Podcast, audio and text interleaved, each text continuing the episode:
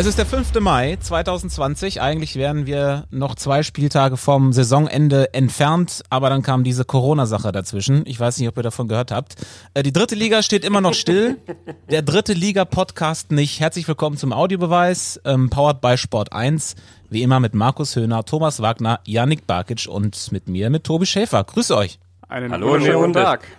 Das Auffälligste zuallererst, Yannick Barkic hat wieder die Haare schön. Ja, es war herrlich gestern. Herrlich, sage ich euch. Detlef Direkt am ersten Tag warst du bei Detlef, genau. Det Detlef hat geföhnt, nee, geföhnt hat er nicht. Detlef hat gewaschen, Detlef hat geschnitten, Detlef hat rasiert, gelockt. Ich bin ein anderer Mensch. Also jetzt muss man ganz ehrlich sagen, unsere Zuhörer sehen das ja nicht, was wir hier sehen. Das ist ein Witz, Yannick. Ganz ehrlich. Was? Ja, also das ist doch keine. Die sind ja genauso lang. An der Seite hat er ein bisschen anrasiert. Also bitte. Da, also, da spricht nur einer, der nicht regelmäßig zum Friseur geht.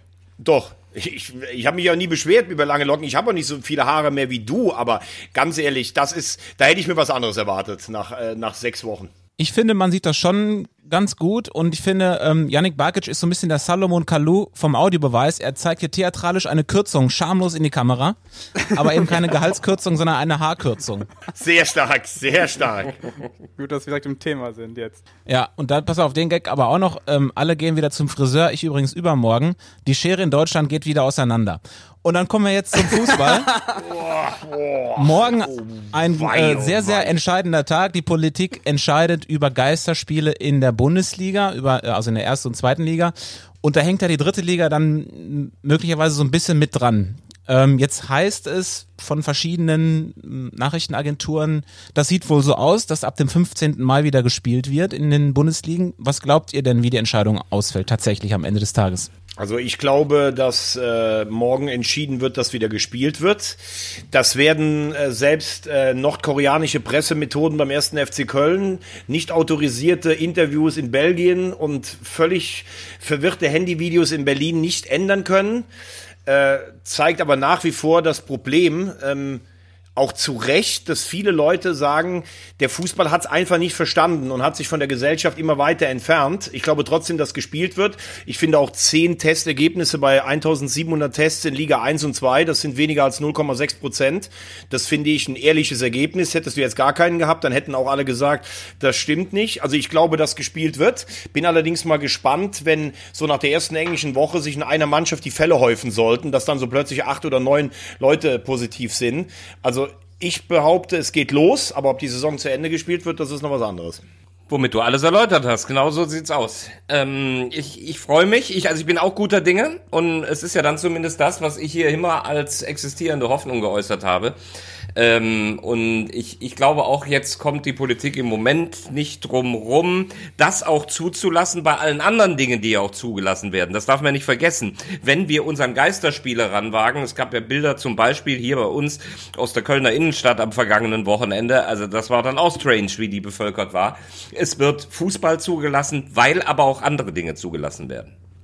Ähm, ich glaube auch, dass das gespielt wird, vor allem in der ersten und zweiten Bundesliga. Für die dritte Liga ähm, weiß ich jetzt noch nicht so genau, wenn ich mir dieses Hygienekonzept angucke, was da alles für Voraussetzungen erfüllt werden müssen. Das ist ja nicht ganz so einfach für die dritte Liga, wenn es da heißt, einen hauptamtlichen Arzt, der muss das Ganze überwachen, dann braucht man einen eigenen Koch, wenn man auf Auswärtstour ist, zwei Busse, das muss ja noch irgendwie gehen, aber auch die Größe der Kabine ist ja ein Problem.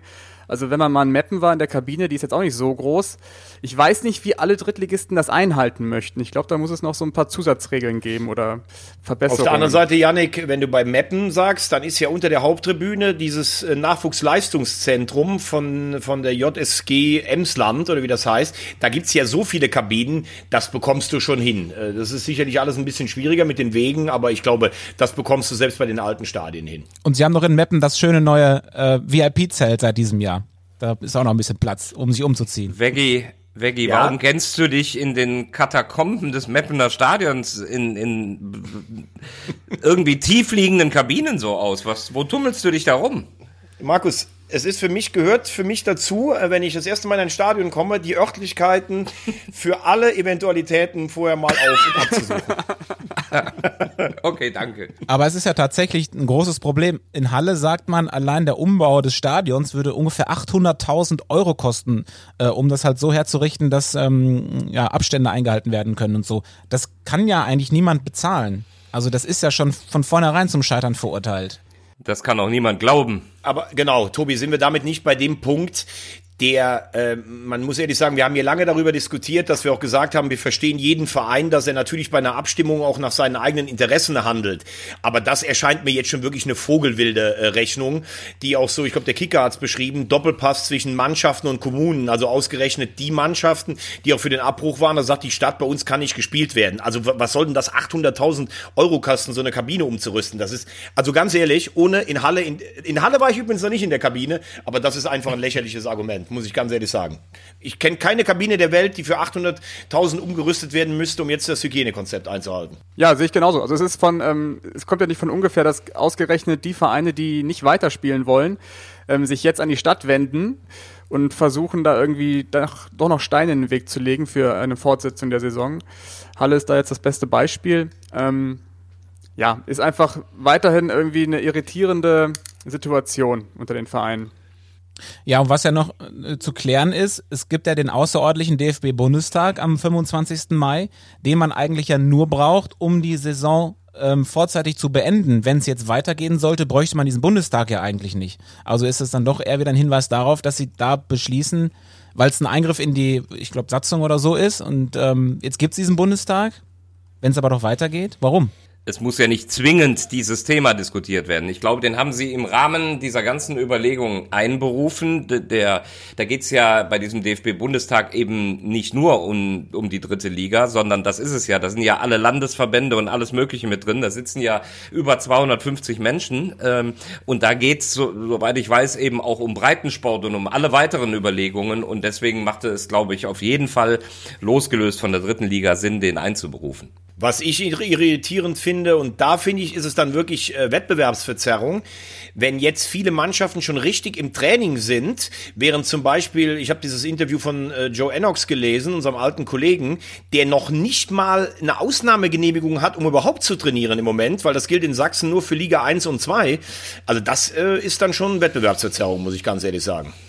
Ja, finde ich auch. Wenn ich jetzt schon lese, dass manche, die bayerischen Vereine schon, weiß ich nicht, zwei, drei Wochen wieder in so Kleingruppen trainieren, das ist dann schon krass. Also da bin ich mal gespannt, wie sie das jetzt regeln wollen in den nächsten, nächsten Tagen. Da wird der Föderalismus leider zum Handicap. Ich finde das auch grauenhaft in vielen Aspekten in der ganzen Corona-Geschichte. Äh, die Uneinigkeit oder die unterschiedliche Bewertung von Sachverhalten in Bundesländern und zwar in Teilbereichen, wo es äh, keine sachliche Begründung hat. Die kann es ja geben, die sachliche Begründung, aber da ist mit so viel Willkür drin. Und jetzt betrifft es eben auch den Fußball und das finde ich traurig. Ähm, wobei, da möchte ich jetzt mal einhaken. Tatsächlich, du hast es ja gerade angesprochen, sachlich gibt es ja, es gibt Bundesländer, die haben Grenzen zu Ländern, die sehr betroffen sind. Es gibt welche, die haben keine keine Grenzen. Es gibt 16 Ministerpräsidenten oder Ministerpräsidentinnen, dass die alle eine andere Meinung teilweise haben. Das finde ich alles gar nicht schlimm. Das gehört für mich zur Demokratie und äh, Föderalismus dazu. Nur wenn wir einen bundesweiten Wettbewerb haben und wir sagen, und da, da sind wir uns ja, glaube ich, einig, der Fußball biegt jede Quarantäneverordnung im Moment so weit, also bis es gar nicht mehr geht. Ich nenne das Beispiel beim ersten FC Köln sind in einer Trainingsgruppe zwei Leute infiziert. Würde dir das auf der AOK oder irgendwo passieren, dann würden die anderen sechs auch in Quarantäne gehen. Dann sagt irgendein Vereinsarzt, den ich übrigens sehr schätze, na ja, aber wenn die, die haben ja nicht eine Viertelstunde Erstkontakt zueinander gehabt. Also, wie gesagt, da werden meiner Meinung nach Regeln so weit ausgedehnt, wie es gerade noch vertretbar ist. Aber dann verstehe ich nicht, warum du nicht sagst, wenn wir es schon erlauben, dann müssen von Liga 1 bis 3 alle Mannschaften die gleichen Voraussetzungen zum Training haben. Ja, pass auf. Ich finde auch, dass das der, der größte Punkt ist, der irgendwie darüber entscheidet, ob es weitergehen kann oder nicht. Denn in Aue ist es jetzt wohl auch so, dass, ähm, ein, dass es einen positiven Fall gibt und deswegen ist die ganze Mannschaft bis nächste Woche Donnerstag, glaube ich, in häuslicher Quarantäne. Also Iske ist ja quasi eine Quarantäne für alle. Aber das haben nicht die in der Mannschaft entschieden, das haben dann die örtlichen Gesundheitsbehörden wohl entschieden. Das ist ja dann auch ein Flickenteppich, dass jede Behörde anders entscheidet und dann haben wir am Ende des Tages doch auf einmal Mannschaftsquarantäne und müssen Spiele wieder absagen, weil die Mannschaft halt in Quarantäne ist. Darf denn die Mannschaft trotzdem trainieren untereinander und muss sich sonst nur in Quarantäne aufhalten oder dürfen die im Moment auch nicht trainieren? Weil das ist ja auch nochmal ein Unterschied, ne? Wenn sie wenigstens trainieren dürfen jetzt und sind in Quarantäne, dann würde ich das nicht als Wettbewerbsnachteil sehen ähm, dann haben sie nur jetzt irgendwie nicht mehr so viel Freigang im Privatleben. Ja, aber im Hinblick auf Spiele dann würde das ja bedeuten, dass ein Spiel wahrscheinlich ausgeschlossen wäre, wenn, wenn die komplette Mannschaft in häuslicher Quar äh, Quarantäne wäre. Na gut, wenn das jetzt seit gestern war und die spielen dann am ersten Spieltag an einem Sonntag oder so, dann waren sie ja 14 Tage in Quarantäne. Das würde ja sogar noch hinhauen. Ja, aber es kann ja während der laufenden Saison passieren, wieder. Ja, aber wie gesagt, das war ja eigentlich die Vereinbarung und ich dachte da, oder Entschuldigung, ich denke, dass die Politik, wenn sie morgen den Daumen hebt, dass sie dann sagen wird, dass die normalen Quarantänebedingungen der Bundesländer dafür ausgesetzt sind, weil sonst macht es ja keinen Sinn. Also wenn wir dann einen Fall haben und die ganze Mannschaft muss in Quarantäne, dann können wir das ganze Konstrukt natürlich vergessen. Absolut richtig, was du sagst, Vergi. Wenn, wenn man diese Regelung beibehält, dann ist es natürlich schwierig. Oder es gibt wieder dieses Modell, aber vorausgesetzt es gäbe keine neuen Infektionen, dass du wirklich die Mannschaften alle in ein Hotel packst ähm, aber auch da ist ja das Ergebnis, es darf nichts äh, auftauchen. Was ich übrigens interessant finde, Tobi, ich weiß nicht, wie ihr das seht oder vielleicht die ehemaligen Medizinstudenten hier unter uns.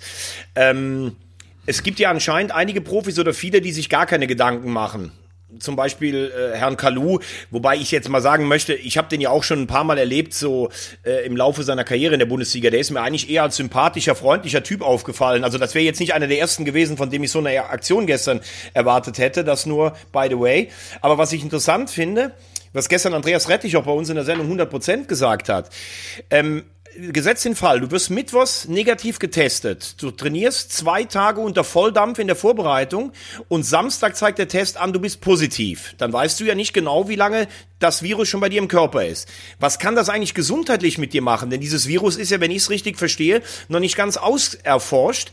Kannst du Spätfolgen haben, wie eine Herzmuskelentzündung, wenn du zum Beispiel eine Grippe übertrainierst? Das finde ich aus Spielersicht äh, interessant und deshalb kann ich, ohne jetzt auf den Fall nochmal einzugehen, auch die Ängste von Herrn Verstrate schon ein Stück weit nachvollziehen. Kann ich auch voll nachvollziehen, dass die Spieler sich da ähm, vielleicht so ein bisschen übergangen gefühlt haben, weil ich habe noch, ich noch nie gehört, dass irgendwie, also jetzt zum ersten Mal im Fall Verstrate, dass sich ein Spieler irgendwie Sorgen gemacht hat, äh, Beispielsweise, wenn man jetzt wirklich eine Familie zu Hause hat, die Frau ist ähm, Risikopatientin, ähm, was ist, wenn er wieder nach Hause kommt, da hat keiner mal die Spieler gefragt oder so. Also das ist schon ein wichtiges Thema dann. Der Wutbürger. Ja, ich glaube, es war auch nicht der Fehler, dass er, dass er das gesagt hat. Äh, man hätte das ein bisschen mit dem Verein absprechen müssen. Das, finde ich, gehört im Leben einfach dazu, wenn ich damit nach außen trete. Die Sorge an sich ist natürlich absolut berechtigt, die allerdings gesellschaftlich eine Komplettpräsenz hat. Denn wenn du nur mal dran denkst, dass jetzt irgendwie Leute wieder ihre Kinder in die Schule schicken und Vorbelastete in, im Elternhaus haben, dann wirst du dieses Problem Problem mannigfaltig haben. Es geht aber nicht nur um die, um die Familienmitglieder, die du anstecken kannst, sondern tatsächlich, was ist, wenn ein Profi es hat, es zwei Tage nicht weiß, aber unter Volldampf äh, trainiert? Also, welche gesundheitlichen Schäden oder Spätfolgen kann das haben? Das finde ich schon auch eine interessante Frage. Aber es ist so, wie du es gesagt hast, das kann dir bis heute keiner sagen. Ich habe jetzt auch wieder von einem, von einem Mediziner äh, äh, aus einem Münchner Klinikum gehört, dass da äh, Leute liegen, oder zumindest ein Fall, der wird seit vier Wochen künstlich beatmet und man weiß bis heute nicht, wie man damit umgehen soll, weil es das noch nicht gab, wenn jemand nach vierwöchiger Beatmung wieder normal leben soll. Also es gibt viele Erkenntnisse und wir merken es ja an allem, dass auch immer wieder neue Stände aus den äh, Virologen, äh, Medizinerkreisen hervorkommen. Ja, und damit muss man ein Stück weit leben. Ich glaube auch, die Vereine müssten auch akzeptieren, wenn jetzt ein Spieler ankommt und sagt, okay, ihr fangt wieder an zu spielen, aber bitte ohne mich, weil ich möchte das so nicht machen.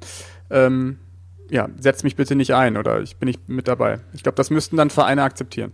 Das muss man akzeptieren. Moment, Frage trotzdem. Entschuldigung, vielleicht wolltest du das auch sagen, Tobi. Was ist denn mit der Mitarbeiterin im Rewe, die sagt, ich habe da keinen Bock, äh, arbeiten zu gehen?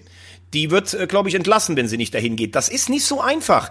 Ähm, also, wenn wir immer davon reden, dass der Fußball keine Sonderrolle haben soll, wenn du im Moment sagst, ich arbeite nicht im Aldi oder im Rewe, dann fliegst du zu 90 Prozent raus, weil welcher Arbeitgeber macht das?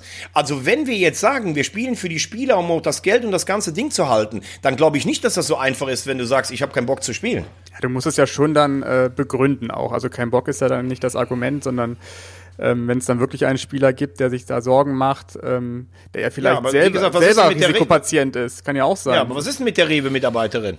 Mit der Pflegerin im Krankenhaus? Ich glaube, auch das ist arbeitsrechtlich so noch nicht äh, komplett ausgegoren. Ich meine, den Fall wird es ja geben und der dann wirst du arbeitsrechtlich bewerten müssen, muss jemand, der Sorge vor der Ansteckung hat, äh, wie gesagt, in einer Dimension, die wir sie noch nicht kannten, äh, kann der gezwungen werden, seinen Arbeitsvertrag zu erfüllen. Und dann wird es, glaube ich, schwierig. Was ich übrigens komisch finde, ist, warum äh, muss ich im Rewe eigentlich Mundschutz tragen und in der Apotheke und überall woanders, aber die Verkäuferin nicht? Das erklärt sich mir nicht so richtig. Weil Doch die, müssen sie, oder? Nee, ich war gestern, war ich sowohl in der Apotheke als auch in einem Supermarkt, da hatte niemand der Leute, die dort arbeiten, einen Mundschutz. Und das ist ja irgendwie dann auch nicht konsequent. Wer in der Apotheke arbeitet, der ist immun gegen alles.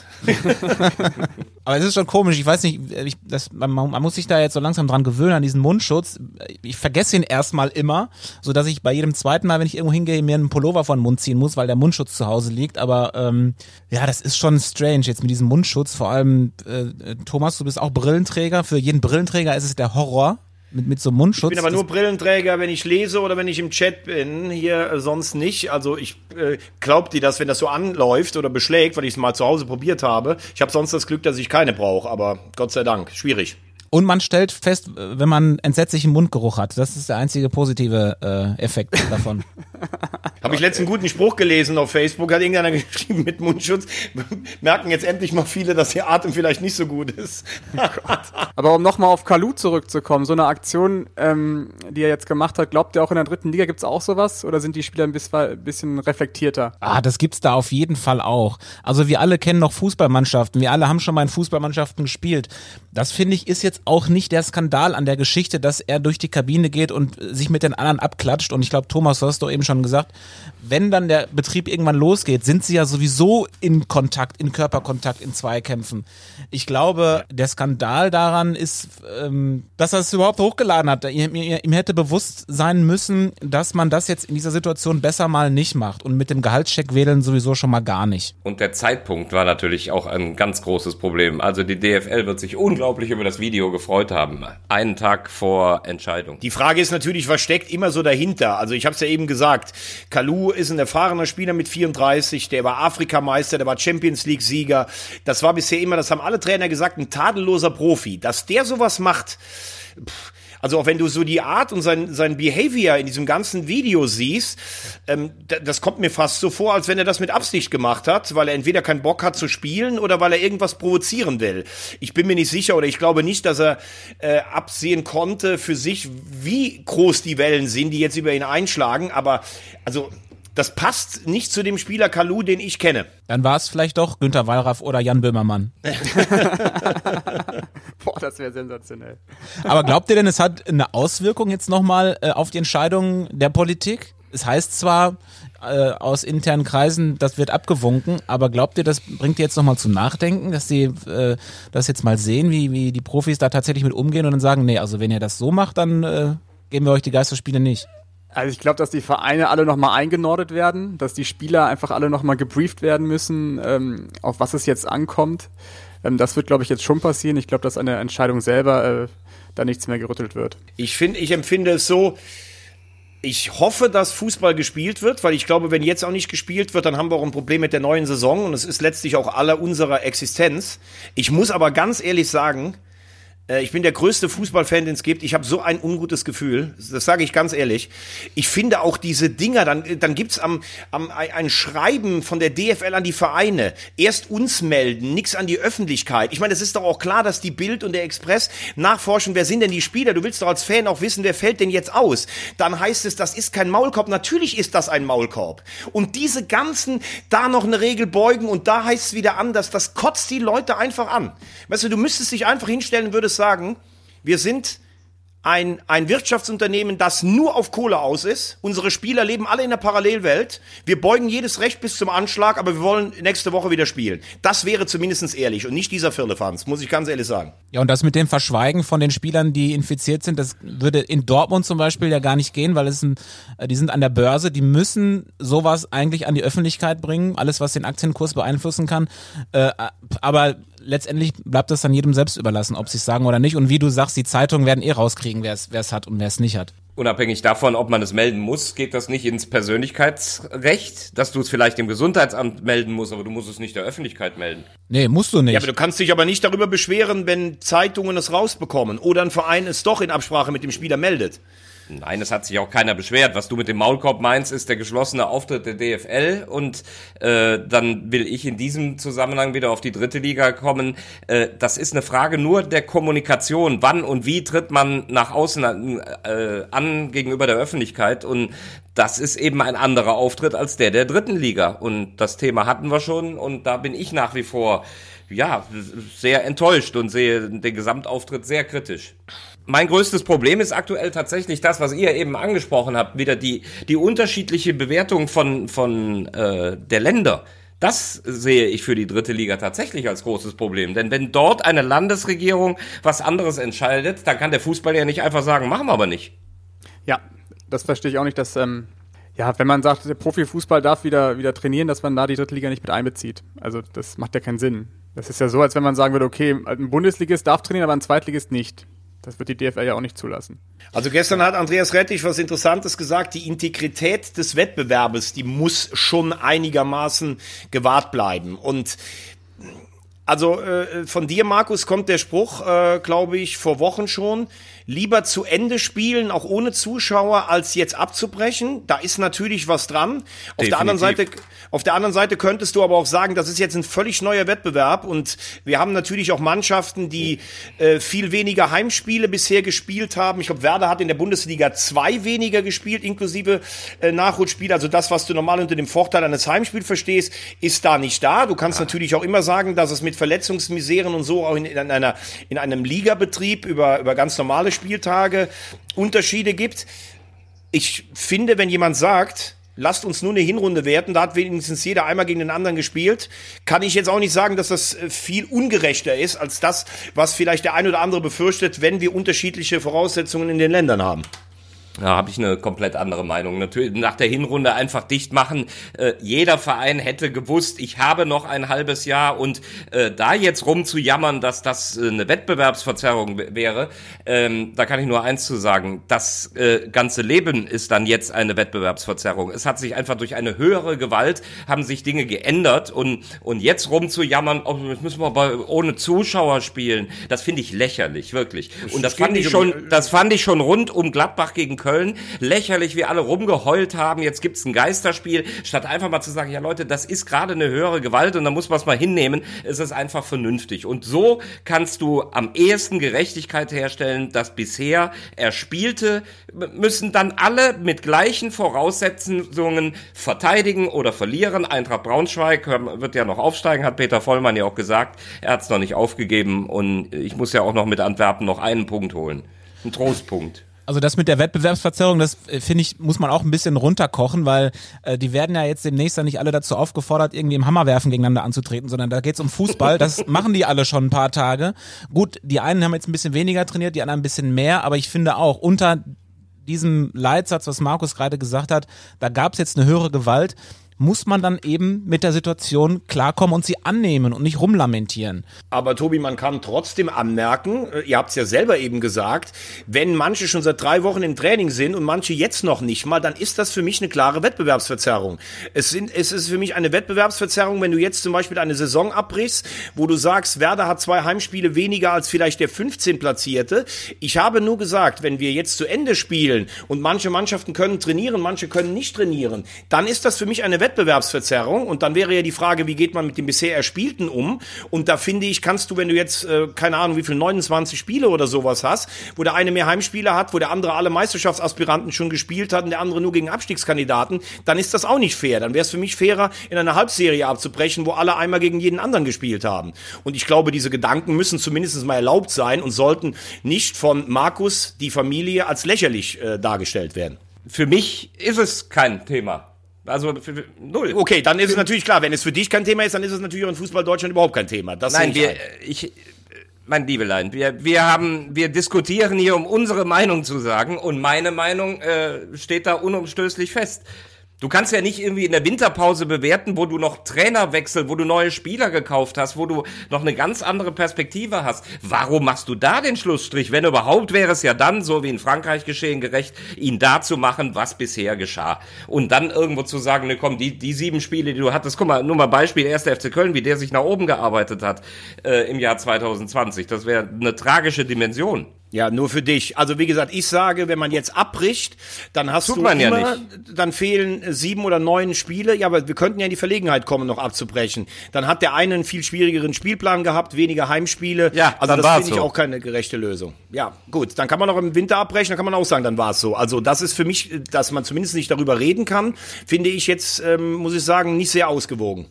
Aber wenn du im Winter abbrichst, dann kannst du auch wieder sagen, ja, wir haben aber äh, äh, Heimspiele nur gegen die Starken gehabt oder nur gegen die äh, schwachen Mannschaften und bei den anderen war es anders. Also eine, eine komplette Gerechtigkeit kriegst du in keinem Szenario hin. In keinem. Genau. Und weil du jetzt mit Geisterspielen bis zum Ende auch keine komplette Gerechtigkeit hinbekommst, muss man sich zumindest Gedanken darüber machen, was passiert, wenn du eine Saison abbrichst. Ich würde an dieser Stelle mal die Diskussion abbrechen. Ja, Denn ähm, wir müssen einfach abwarten, was entschieden wird von äh, der Politik und dann ähm, bewerten wir alles nochmal neu, äh, je nachdem, wie es ausgeht. Wir machen weiter mit Audiobeweis History.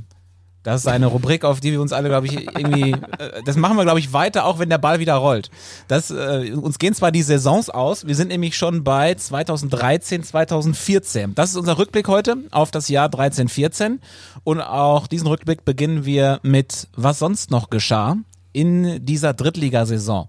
Im September 2013 wird Angela Merkel wieder zur Bundeskanzlerin äh, gewählt und hat sich damit gegen SPD-Spitzenkandidat Per Steinbrück durchgesetzt. Dann wird Thomas Bach als erster deutscher IOC-Präsident. Im Dezember 2013 stirbt Nelson Mandela. Im Februar 2014 gibt es die Olympischen Winterspiele in Sochi. Im März wird Uli Hoeneß zu dreieinhalb Jahren Gefängnis verurteilt. Und im Mai 2014 äh, siegt Conchita Wurst beim Eurovision Song Contest. Und, und nun zum Fußball mit Yannick Barkic. Ja, genau, ich fange wieder an. Ach, herrlich. Was eine Saison. Ähm, Das, das sagt er bei jeder Saison. Was Ja, es für ist- eine Saison. Ja, es war, ah, es ist einfach, ähm, ist ja schon eine besondere Saison, ne? Also, ähm, wo wollen wir denn anfangen? Wo wollen wir anfangen? Ähm, wir fangen Ja, mal mit, den, ganz oben mit den. Aufsteigern. Ja. Mit den Aufsteigern fangen wir an. Okay, dann ist ja der beste Aufsteiger aller Zeiten. Ähm, RB Leipzig ist ja dann das Thema Nummer eins. Die Mannschaft von Alex Zorniger schafft den Durchmarsch, ähm, obwohl sie nicht einmal äh, Tabellenführer war, sind sie trotzdem aufgestiegen. Ähm, und man muss ja sagen, die haben sich ja durchgesetzt, erstmalig in der Relegation gegen Lotte. Ähm, das war gar nicht mal so unspannend. Hinspiel hatte man noch 2-0 gewonnen, im Rückspiel dann ähm, 2-2 nach Verlängerung. Und die ganzen Recken, die RB Leipzig eigentlich in die dritte Liga gehievt haben, das sind ja alles ähm, Drittliga-Veteranen gewesen, die heute noch spielen. Also Röttger, Morris, ähm, Fran, Hoheneder, Kamlott war mit dabei. Das sind alles die Spieler, die Leipzig in die dritte Liga gehoben haben. Und das finde ich schon ein Stück weit be- bemerkenswert. Und dann die Tatsache, und da komme ich gleich auch zur ersten Frage. Ähm, Leipzig hat ja enorm investiert in dieser ersten Drittligasaison oder in dieser einzigen Drittligasaison. Die haben ja ganz schön viele Spieler geholt, unter anderem auch den äh, teuersten Transfer der Drittliga-Historie. Wisst ihr noch, wer das war? Josef Paulsen. Boah, Markus. Da ist der Punkt für Markus. Da gibt's einen Punkt für. Ja, fand ich schon okay. Also, Das ist mir, ne, Moment mal, stopp mal, da muss ich jetzt mal reingerätschen. Das mit der Punktevergabe, auch in meiner Abwesenheit, das artet mir zu sehr aus.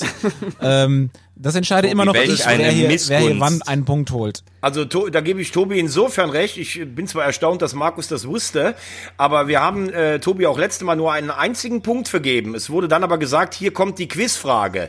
Und da Yannick ja ungefähr 13 Fragen im Köcher hat, ich habe drei heute. Okay, müsst, ja, drei ist vielleicht ein bisschen viel. Oder wir einigen uns darauf, dass jede zählt. Aber normal gab es immer eine Quizfrage. Wegen mir kann aber Markus gerne einen halben Punkt haben, weil das war wirklich für seine Verhältnisse stark, muss ich sagen. Aber, aber, aber diese Arroganz und Überheblichkeit, Hochmut kommt vor dem Fall. Du müsstest eigentlich hier auf meinem Handy jeden Moment aus dem Bild kippen. Gönnerhaft, erstmal guck mal, als, als trauriges Schlusslicht kann ich eine Antwort beantworten.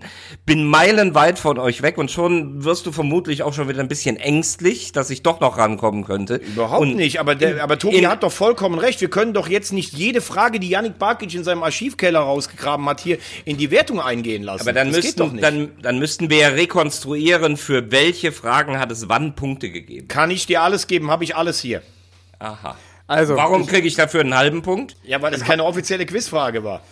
Ich, ich mache euch einen Vorschlag, weil angefangen hat das ja mal, indem ich eine Frage pro Folge gestellt habe. Und dann irgendwie habe ich gemerkt, ihr wollt auch Fragen stellen. Lasst uns doch mal wieder das ein bisschen runterdampfen mit den Fragen. Und dann machen wir irgendwann mal so eine Special-Folge, wo wir nur Fragen, so eine Quiz-Folge. oh, wir können auch so ein Quart Drittliga-Quartett machen oder sowas, auch nicht Ich schlecht. fühle Ich mich bin- trotzdem um einen Trostpunkt betrogen. Dann, der, der, der Kars in der Schweiz äh, entscheidet ja noch darüber, Genau. ob du einen halben bekommst, gar keinen oder einen ganzen. Also jetzt heulen wir nicht rum. Also, ich mach mal weiter, was RB Leipzig angeht. Ähm, Alex Zorniger war Trainer und der hat ja ähm, hatte ja auch immer so ganz verrückte Ideen. Unter anderem hat Leipzig ja das schnellste Drittligator geschossen. Ähm, 8,6 Sekunden vom Anstoß weg. Und zwar war das damals so, ähm, da haben sich acht Spieler an die Mittellinie gestellt. Der Ball wurde zurückgespielt auf Dominik Kaiser. Und der hat den Ball dann einfach nach vorne gedroschen. Verlängert von Hoheneder. Und dann quergelegt von Morris auf Fran nach acht Und Sekunden. ja, das hättest du jetzt mal fragen können. Gegen wen äh, fragen? Das war gegen Stuttgart 2 nämlich. So sieht's aus. Aber ich komme ja noch zu meiner Frage, die wieder außerhalb, Gott. der, die wieder außerhalb der Wertung fliegt. Ähm, weil Dominik Kaiser hat das Ganze ja eingeleitet, Spieler der Saison damals, auch ein, ähm, ein Spieler von Alex Zorniger, den er, glaube ich, geholt hat. Ähm, das war übrigens einer von zwei Spielern, die den kompletten Weg mitgemacht haben, von der Regionalliga Nordost bis in die Bundesliga bei RB Leipzig. Wer war denn der andere? Du meinst also, Yusuf Paulsen war der eine, oder was meinst du jetzt? Nee, gerade? Dominik Nein. Kaiser von der Regionalliga Ja, ach so. Nordost. Josef Paulsen war nur der Rekordtransfer. Die haben, haben übrigens auch Joshua Kimmich in dem Jahr ausgeliehen. Bis zur Bundesliga. Und Diego Demme, von, äh, der jetzt nach Neapel gegangen ist, oder? Der kam auch erst in der dritten Liga. Echt? Ja, in der Saison, die wir gerade besprechen, in der Winterpause, ist er aus Paderborn gekommen. Ich löse mal, ja? Ja. Fabio Coltorti. Torwart. So sieht es aus. Aber Demme fand ich jetzt auch nicht so schlecht. Gibt einen halben Punkt. Und ich hab, als ich auf Leipzig nochmal geguckt habe, so Aufstellungen hin und her, und da fiel mir ein Name noch auf, der den meisten nicht sagen wird, Federico Palacios. Und das habe ich damals beobachtet. Wir haben immer viel Juniorenfußball, wir machen bei Sport 1 immer die U19-Finals. Und im Vorjahr 2013 ist Wolfsburg in Rostock U19 Meister geworden. Und, äh, und zwar mit Maxi Arnold und Julian Brandt. Also die, das waren auch die Top-Spieler. Und der dritte, eine Rakete und ein Knipser vor dem Herrn, war Federico Palacios. Äh, Und während die anderen beiden noch bei Wolfsburg geblieben sind, ist der ganz früh gewechselt. Und das war für ihn ein ganz großer Karriereknick, denn äh, der hat dann letztlich in Leipzig keinen Fuß auf den Boden bekommen. Und das war kein guter Schritt für ihn. Ja. Und jetzt Regensburg, ne? Ja, Der hat damals so viele Tore geschossen wie, wie dieser die Dortmund-Youngster, wie heißt er? Mukulu, Mukunku, Mokuku. Mukuku. Also unfassbares Talent, was aber leider nie richtig gezündet hat. Yannick ist wie immer im Thema. Was haben wir noch? Dominik Kaiser hast du erwähnt, den will ich nur noch mal, den fand ich immer cool. Und äh, das war in dem Gesamtbild, Leipzig kauft und bastelt sich da eine Truppe zusammen. Was das, was du eben gesagt hast, Yannick, der ist wirklich von ganz unten diesen Weg mitgegangen und war jetzt kein mega super Transfer, war aber immer ein richtig guter Kicker, fand ich. Ja. So, jetzt reden wir aber mal über richtigen Fußball und nicht über RB Leipzig, äh, wie man sich hier so einen Titel kaufen kann. Jetzt lass uns mal über Heidenheim reden. Das finde ich eine sensationelle Geschichte.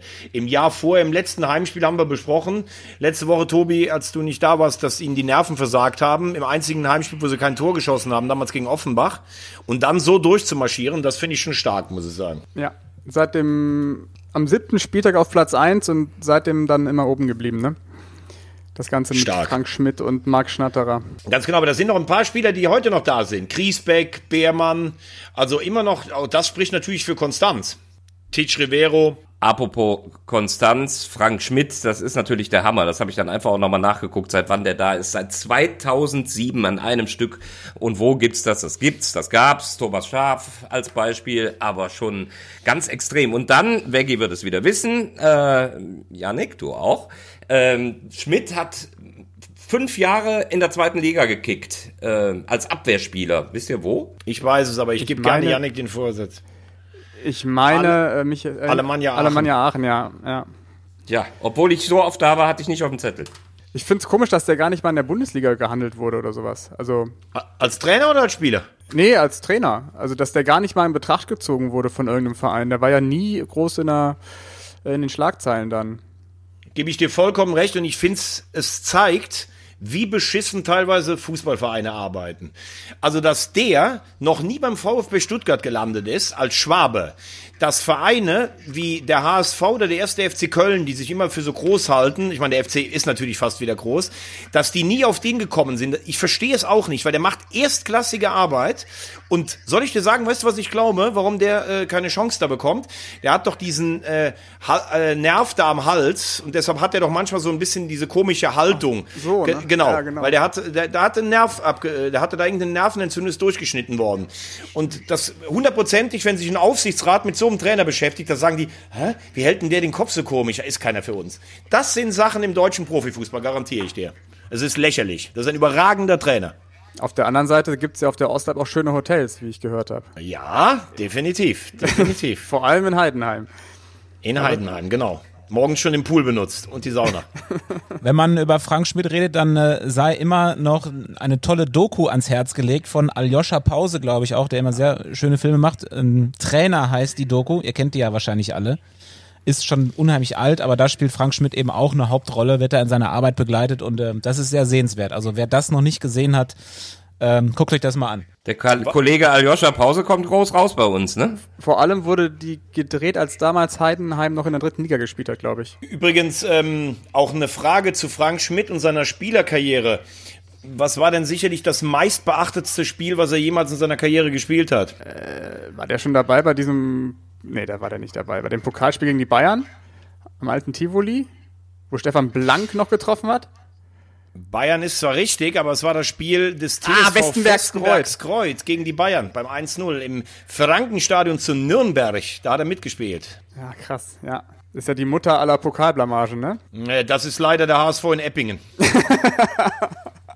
1978, also Europapokalsieger in Eppingen verloren, in Baden. Apropos Pokal, ich habe äh, mal rausgesucht, wer in dieser Saison 13-14 ähm, aus der dritten Liga alles den Landespokal gewonnen hat. Was glaubt ihr denn? Wie viele, wie viele Teams haben in der Saison den Landespokal gewonnen? Boah, ist das eine geile Frage. Das ist ja fast eine Schätzfrage, ne? Nur wie viele oder welche? Ja, wenn du auch noch weißt, welche, dann weißt du ja auch, wie viele.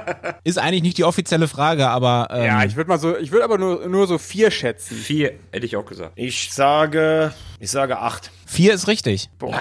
Ja. Äh, Duisburg, Chemnitz, Kiel und Münster. Habe ich mir, habe ich gedacht, weil wir den Landespokal so ein bisschen äh, Haben wir Ja, leider schleifen lassen, ne? vernachlässigt haben in den letzten Wochen aus Gründen. Muss man das noch mal kurz ein bisschen auffrischen.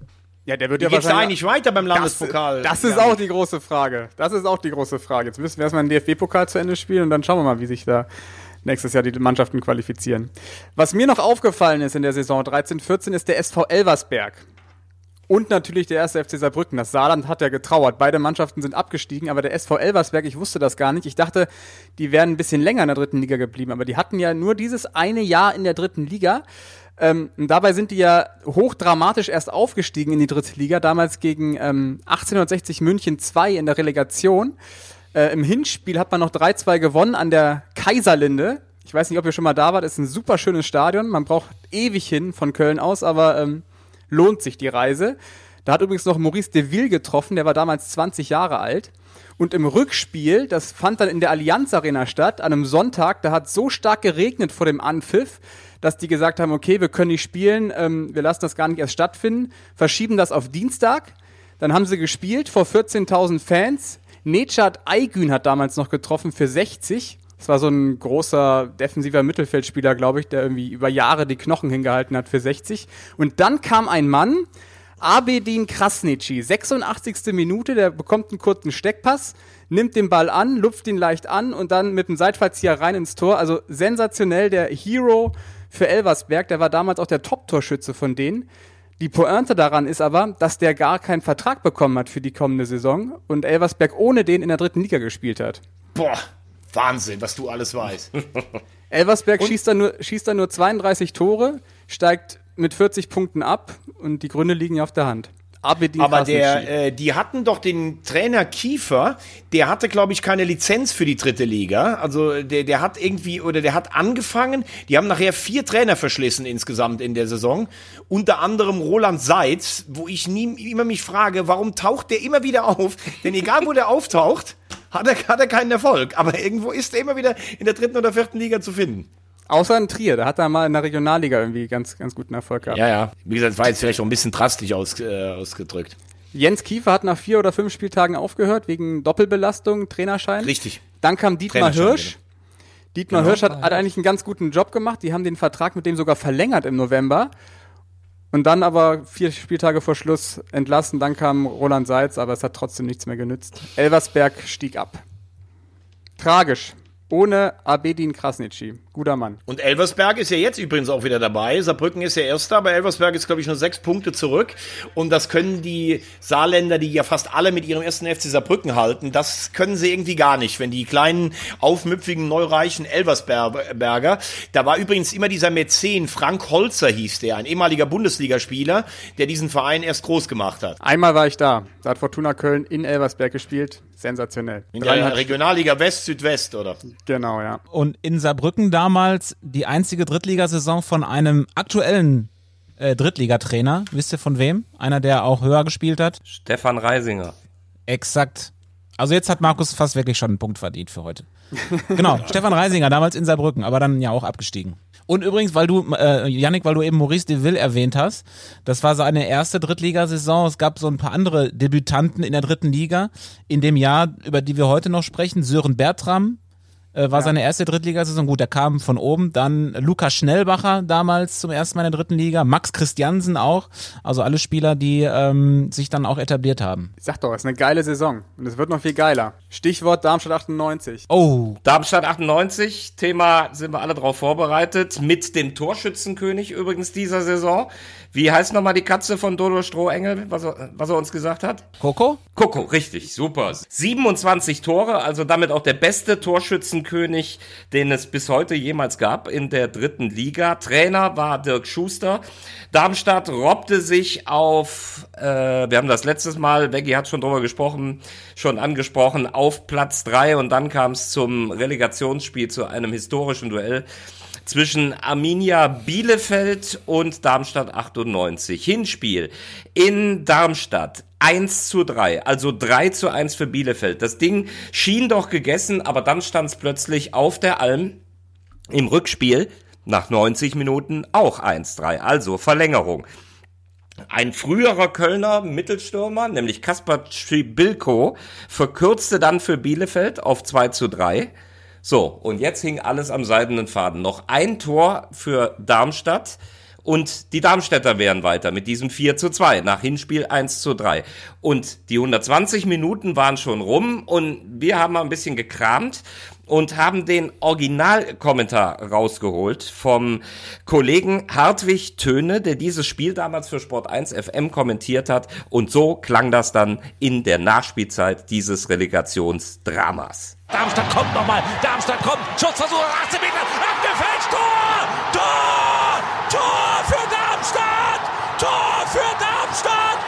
Das wäre der Aufstieg! Das gibt's ja gar nicht! Aus dem Nichts abgefälscht und rein ins Glück! Dirk Schuster und alle Betreuer, alle laufen hier rauf! Freunde, fragt mich nicht, wer der Mann war, der hier abgefeuert hat aus 20 Metern in dem Tumult. Abgefälscht und dann schlägt ein hinter Stefan Ortega. Junge, Junge, was für eine Hütte! Eine Minute und 30 Sekunden sind gespielt. Und nun also der Niederschlag. Der K.O.-Schlag wohl für die Arminia. Das ist am Ende wohl der Hammer des eingewechselten Elton da Costa. Merkt euch den Namen, Freunde. Eingewechselt in der Verlängerung. Jetzt steht's 4-2. 4-2.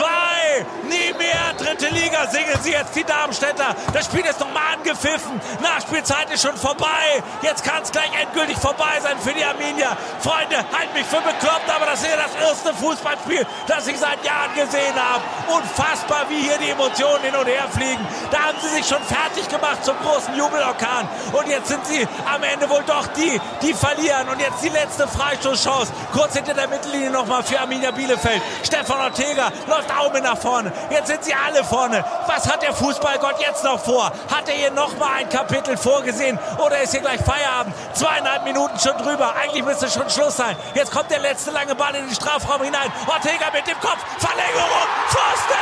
Nachschusschance. Achtung. Vorbei. Vorbei. Vorbei für Arminia.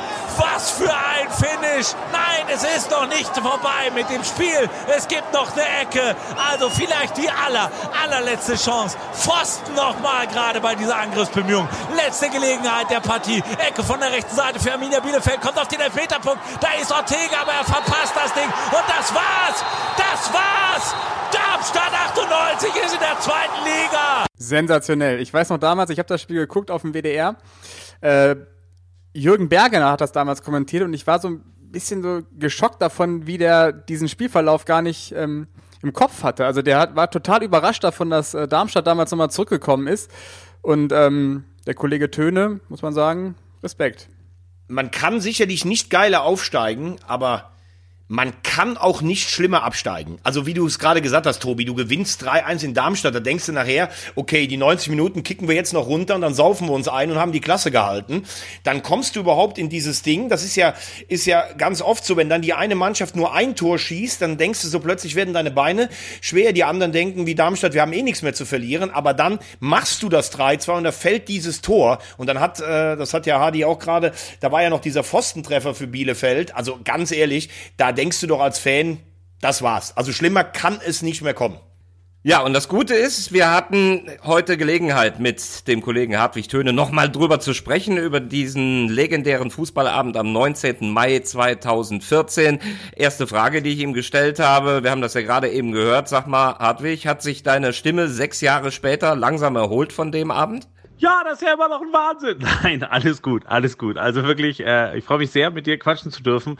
Und es ist schon schön, wenn man das mal wieder hört. Das ist lange her, aber es war für mich auch ein Magic Moment ähm, äh, für die Darmstädter eh, aber auch für mich als Reporter war das einfach ein absolutes Highlight, weil das einfach so Bock gebracht hat. Und ja, die Stimme, sie ist wieder da, hoffe ich zumindest. Junge, Junge, was für eine Hütte hast du damals gebrüllt? Äh, wir haben dich gehört, aber du hast es ja eben auch gesehen. Welche emotionalen Bilder hast du da noch in Erinnerung? Ja, ich habe von diesem Abend wirklich sau viele Erinnerungen noch im Kopf. Erstmal so zur Ausgangslage. Ich meine, das, das Spiel war eigentlich nach dem Hinspiel gefühlt entschieden. Und so habe ich auch gedacht, na gut, das wird ein Relegationsspiel, ja, ganz nett, aber so wahnsinnig spannend wird es wahrscheinlich nicht werden. Und dann hat sich das halt so hochgesteigert mit Verlängerung und dann eben dieser letzten Sekunde. Und kurz danach gab es ja übrigens auch nochmal einen Pfostentreffer für Arminia Bielefeld, also nach diesem Tor von Elton da Costa. Kurzum, es war wirklich der Wahnsinn in Tüten. Ähm, und äh, für mich, obwohl ich wirklich auch nie gedacht gedacht hätte, dass ein Relegationsspiel zwischen der zweiten und der dritten Liga das Highlight sein würde, was mich emotional am meisten gepackt hat, kann ich das mit Fug und Recht so behaupten. Das war einfach ein geiler Fußballabend. Für jeden, der Fußball liebt, war das der perfekte Abend und der Moment des Glücks für die Darmstädter der war unfassbar. Also tatsächlich ist es so, dass diese Darmstädter ähm, mit diesem Aufstieg ja so ein Riesenziel erreicht hatten und da auch einen Kult draus gemacht hatten. Mit diesem Doppelaufstieg ja dann später sogar in die Bundesliga. Dann haben die einen Riesenbuch gemacht, auch noch der Aufstieg oder das Wunder von Darmstadt. Äh, haben mich dann auch noch mal gefragt, ob ich noch die Unterlagen von damals hätte. Kurzum, dieses Spiel hat mich einige Jahre danach auch noch begleitet, weil immer wieder Darmstadt-Fans mir zum Jahrestag dann schreiben und äh, nochmal diesen Link, den du ja auch gerade da vorgespielt hast, ähm, schicken. Das, das sind emotionale Momente, für die ich sau dankbar bin, dass ich sie erleben durfte. Ja, da hört man, wie viele Emotionen noch drin sind. Dieses Relegationsdrama für immer unvergesslich. Als Darmstädter gerne, wie gehört, als Bielefelder aber nicht. Wie findest du generell Relegation? Also bei der Relegation kann ich ganz klar sagen, ich bin Fan davon. Also erstmal hoffe ich, dass Bielefeld ähm, in diesem Jahr aufsteigt und ohne Relegation dann auch eben nochmal so eine Riesenparty erleben darf. Damals waren es die Darmstädter, nun also Bielefeld, das wäre mein Wunsch. Und ansonsten, wenn man so in die letzten Jahre guckt, da waren unglaubliche Fights auch mit dabei. Klar gab es auch ein paar langweilige Matches meiner Relegation, aber ich habe durchaus Sympathien durch meine Hamburger Herkunft für den HSV. Und äh, ich glaube, jeder Fußballfan kann sich noch an das Drama KSC gegen den HSV erinnern, mit diesem Freistoß, letzte Minute der regulären Spielzeit. Diaz macht ihn rein, dann Verlängerung, der HSV bleibt bit drin, äh, Karlsruhe kommt nicht weiter. Uah, das war schon bitter für alle KSC-Fans, aber das ist so ein Moment. Es, es sind so kleine Endspiele für die jeweiligen Fanlager, an die sie sich sehr lange erinnern. Von daher sind es Highlights und ich sage, ich bin Fan der Relegation. Wir sind der Audiobeweis, der dritte Liga Podcast, powered by Sport 1 und du bist auch ein Stück Sport 1. Du bist wie Thomas Wagner HSV-Fan, aber trotzdem kompetent. Du bist Fußballfreak. Welche Mannschaften in dieser dritten Liga verfolgst du speziell? Die dritte Liga ist großartig. Also beruflich habe ich ja viel mit Bundesliga, Champions League und so zu tun, aber ich schaue sehr gerne Spiele der dritten Liga an. Warum? Weil zum einen da große Vereine mit viel Tradition dabei sind, aber auch so kleine Kultclubs, so SV Meppen zum Beispiel, spielen eine tolle Saison. Oder Preußen Münster, das war mein erster Stadionbesuch in meinem Leben, war ich bei Preußen Münster gegen Hessen Kassel, ewig her. Ähm, die kämpfen gegen den Abstieg. Kaiserslautern ist da unten drin. Jeder, der mal auf dem Betzenberg gearbeitet oder eben auch als Zuschauer war, weiß, was für eine Kultstätte das ist. Also die dritte Liga ist großartig und äh, ich hoffe, äh, dass sie weitergeht. Äh, wenn nicht in dieser Saison, dann nächste Saison und dann mit vollem Elan und großen Mannschaften und auch dank dir mit großen Emotionen. Ja, du hast es gesagt, du bist in der Bundesliga unterwegs für Pur und äh, eine feste Größe im Sport 1 Fan Talk in Sachen Champions League, internationaler Fußball. Was machst du denn so in Corona-Tagen ohne Fußball und ohne Fan Talk?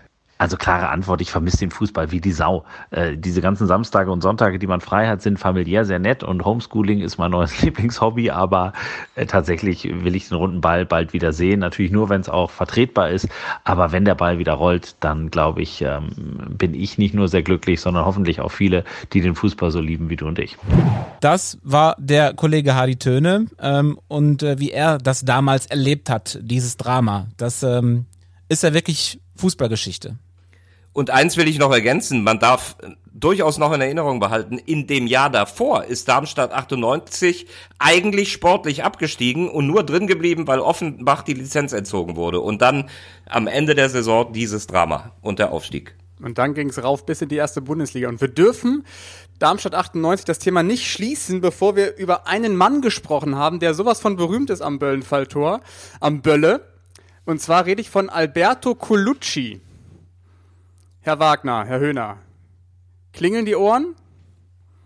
Die Nee, Sonne, Albert, Ja, die Alberto Colucci? die Sonne scheint, sage ich nur. Die Ach, ist das nicht Vereinshymne, der, der Kulthit von Darmstadt 98? Ja, genau, stimmt. Was die da immer an, was die da immer anstimmen am Bölle, ne? Genau. Diesen, Genau. Das- diesen Kulthit hat Alberto Colucci geschrieben. Das ist doch Ähm, dieser graumelierte Typ mit der Brille, ne? Genau, der sieht ein bisschen so aus wie Noah Levenstein. Das ist äh, der Vater von Jim bei American Pie. So kann man sich den ungefähr vorstellen. Und der Kannst du es hat bi- Song. kannst du es mal ansingen, bitte, Yannick? Nee, ich singe jetzt hier nicht. Aber Yannick, Yannick, hast du, da fällt mir was ein. Oder hast du jetzt noch eine Frage dazu? Nee, ich würde gerne die Geschichte zu Alberto Colucci erzählen und dem Song, weil der wurde 1986 von ihm geschrieben, komponiert. Der hieß eigentlich ganz anders. Und zwar Go, Go, Go in Mexiko. Und der sollte eigentlich der WM-Hit werden für äh, die deutsche Nationalmannschaft damals. Wurde es aber nicht, weil, wir wissen es ja alle, wer wurde es? Peter Alexander mit äh, Mexico Mi Amor. Mexico mi amor. Oh, und dieses geile Video, wo, wo, die, wo die Spieler mitsingen und einfach nur gelangweilt in der Kulisse sitzen und so, so Sombreros aufhaben. Großartig. Und wenn man dann mal Alberto Colucci die Sonne scheint googelt, dann merkt man direkt, da ist viel mehr Drive, viel mehr italienischer Esprit drin und ähm, ich glaube, das hätte dann 86 auch gereicht für uns. Aber 87 hat er es dann umgeschrieben für die Lilien und seitdem ist dieser Song einfach ähm, ein Kulthit. In allen Und er hat's in der, in der Saison hat er es aufgenommen als Feature mit Toni Markus Seiler. Die haben es dann als Duo auch gesungen. Das ist der, der früher auch bei St. Pauli gespielt hat, der mit dem ganz langen Bart, der seine Karriere in Nordhausen beendet hat. Genau, das ist so gefühlt der erste äh, Fußballspieler gewesen, der auch vegan gelebt hat, weil er schon früher erkannt hat, ich bin technisch nicht so gut und habe eigentlich auch nicht so viel Talent, ich muss irgendwie anders ähm, brillieren und dann hat er vegan gelebt und konnte dann doch noch bis in die erste Bundesliga durchstarten. Apropos vegan. Aber ich wollte gerade sagen, Nur apropos Fleisch. vegan. Wenn man zeitlos, also ich habe ja Markus Höhner schon gehört, wie ich noch ganz klein war und ich habe das Gefühl, ich habe ihn jetzt wird mal nicht lustig hier. Nein, ich habe dich auch mittlerweile schon äh, überholt mit allem, aber ich habe das Gefühl, du bist einfach zeitlos gut. Bist du auch vegan? La- Lass mich in Ruhe. wir sollten aber feststellen noch mal gerade, dass wir in diesem Jahr am Ende dieser Spielzeit auch Fußball-Weltmeister geworden sind. Ah ja, Ja, stimmt. Vielleicht auch, weil es keinen WM-Song gab. Zwei dieser Weltmeister aus dem Kader haben übrigens in der Saison in der dritten Liga gespielt. Ja, Erik Durm. Stimmt? Nee, einer. Einer. Ja, Erik Durm. Aber da, da würde ich jetzt noch, über- ich hätte noch eine Frage und damit schließen wir wirklich diese Folge. Welcher aktuelle Fußballnationalspieler hat in der Saison sein einziges Drittligaspiel in seiner Karriere be bestritten? Joshua Kimmich? Falsch. Ich wusste, dass die Antwort kommt, deswegen habe ich sie ja so gestellt, die Frage. Welcher aktuelle na deutsche Nationalspieler? Ja, Markus würde von letzte Woche sagen Halstenberg, aber hat genau ein äh, Drittligaspiel in seiner Karriere gemacht. Boah, muss ja irgendwie vom Vf VfB Stuttgart sein, wahrscheinlich. Ja. Ähm, Und dann wird's einfach. Timo Werner. Timo Werner, doch. Ja. Ein Spiel, Gut. ein Tor in der Saison. Ansonsten hauptsächlich halt äh, für die Bundesligamannschaft vom VfB gespielt. okay, dann fasse ich, fasse ich zusammen. Markus kriegt einen Punkt und hat 7,5, ist er damit aber immer noch anderthalb Punkte hinter dem Drittplatzierten. Ja, wir haben noch eine Folge, oder? Genau, da, ja, eine haben wir noch, dann endet ja das Quiz, haben wir gesagt. Wie viel hat denn der erste? Elf. Krieg ich denn eigentlich auch einen Punkt, weil ihr gerade die äh, Frage nicht beantworten konntet? Denn so war ja der Mechanismus ganz am Anfang mal.